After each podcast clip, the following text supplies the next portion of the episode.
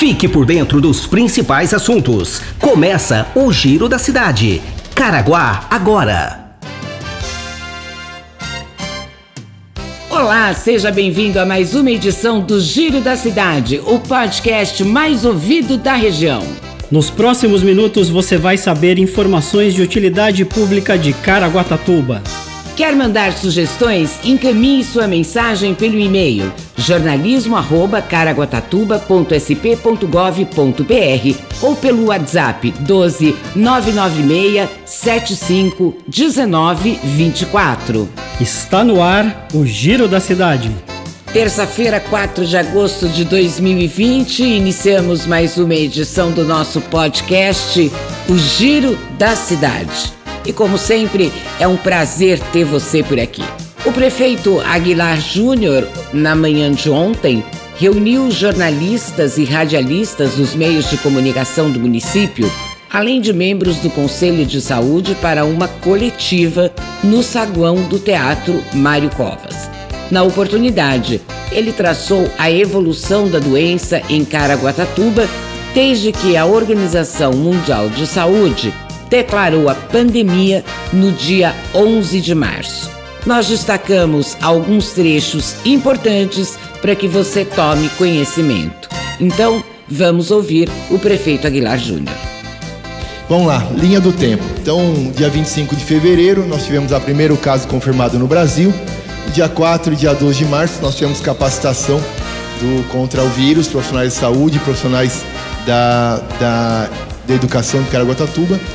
Dia 12 de março, nós tivemos o primeiro caso suspeito. Salvo engano, foi uma pessoa que veio, tinha acabado de chegar dos Estados Unidos, San Diego, e a partir dali nós formamos um comitê de crise. Né? Eu, particularmente, eu fui diretamente aí, fiquei na, na Secretaria de Saúde acompanhando todos os trabalhos. Aí, no dia 16 de março, nós editamos o primeiro decreto. Foi o decreto né, da que nós decretamos a, a quarentena. Então nós saímos na frente de todos, de todos os municípios. Se puder, fique em casa. O prefeito Aguilar Júnior ainda ressaltou os procedimentos e a importância do diagnóstico precoce. Explicar um pouco mais sobre o diagnóstico precoce. No dia 10 de junho, nós instalamos na na UPA Central o tomógrafo.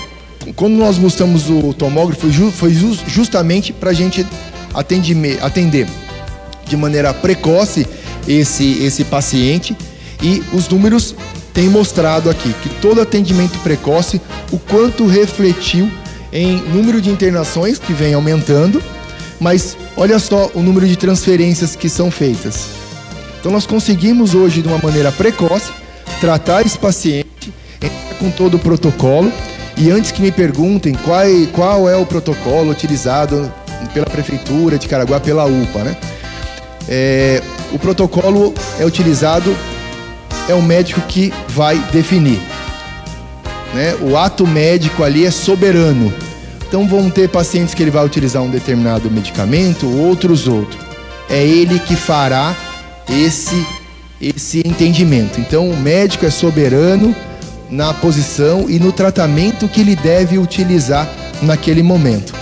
Tá? Então, mas de qualquer maneira, todo atendimento precoce tem refletido aí no, até um, aumentou o número de internações, mas a gente está conseguindo dar uma resposta muito melhor. Você está ouvindo Giro da Cidade. Com a abertura gradual das atividades de comércio e serviços determinadas pelo decreto estadual, o município está novamente movimentando a economia. E sobre isso, o prefeito Aguilar Júnior também deu as suas explicações. O grande objetivo é manter o equilíbrio equilíbrio entre saúde e economia. Desde o começo a gente vem falando em preservar vidas e continuamos falando em preservar vidas e vou continuar falando em preservar vidas. Por outro lado, a economia ela precisa voltar a dar passos. E é isso que nós estamos fazendo, mantendo esse equilíbrio. A gente percebe que apesar da gente estar retomando, os nossos números vêm caindo.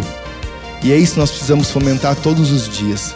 Partilhar da responsabilidade, utilização de máscara e aos poucos a gente ir retomando de forma gradativa a nossa economia. Esse é equilíbrio que tem que ser colocado. É, e é o que eu tento fazer todos os dias, ouvindo toda a sociedade, ouvindo a equipe técnica. Aliás, eu quero aqui mais uma vez ressaltar todo o trabalho da nossa equipe técnica, do Conselho de Saúde. É, todas as decisões são tomadas baseado na parte técnica, com segurança. É, seja na UPA, seja no Hospital Regional, seja na Santa Casa, os profissionais de saúde estão entendendo esse trabalho e de uma forma conjunta, juntamente com o Ministério Público, mais uma vez quero ressaltar o trabalho da doutora Regiane, sempre muito presente, a gente vem mantendo esse, esse equilíbrio. E é assim que nós vamos tocar. Enquanto não se encontrar uma vacina, é assim que nós vamos viver.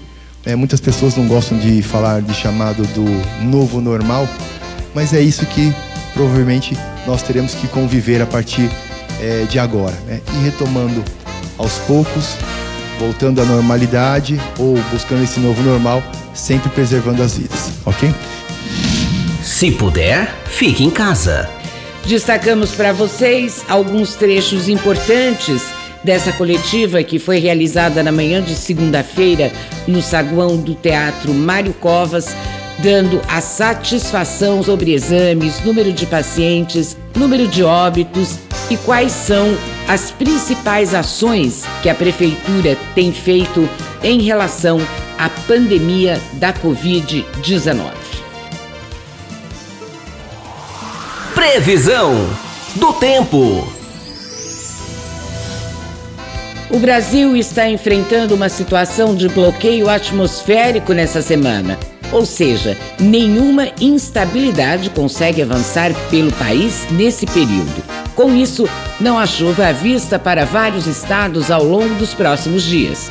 Os cuidados com a hidratação devem ser redobrados nesse período, pois a umidade relativa do ar está muito baixa em várias cidades do Sudeste. São Paulo é um dos estados que vai seguir sem chuva nessa semana. Segundo os meteorologistas, não deve chover no estado na primeira quinzena do mês de agosto. Até pode ter registro de alguns chuviscos na próxima semana, mas chuva significativa por enquanto não há. A possibilidade de névoa nevoeiro durante as madrugadas existe e grande, porém o predomínio é de sol no estado. Os dias serão marcados por uma grande amplitude térmica. Faz frio pela manhã e no final do dia, mas as tardes estão cada vez mais quentes. Temperaturas mínimas hoje de 14 graus, máxima de 26. Dia ensolarado com algumas nuvens durante o período. Umidade relativa do ar 74%. Não chove. As informações são do Centro de Estudos Climáticos do INPE de Cachoeira Paulista. E segundo a operadora concessionária que opera a Rodovia dos Tamoios, a SP 99, você que utiliza a serra, redobre a atenção, pois com os nevoeiros a visibilidade fica prejudicada. Você está ouvindo Giro da Cidade. Chegamos ao final de mais uma edição do Giro da Cidade de hoje. Muito obrigado a você que nos acompanha. É sempre um prazer ter você por aqui. Os trabalhos técnicos é do Edgar Schmidt. A apresentação de Leslie Cury. Um ótimo dia para você e nos encontramos amanhã. Este foi mais um Giro da Cidade. Caraguá agora.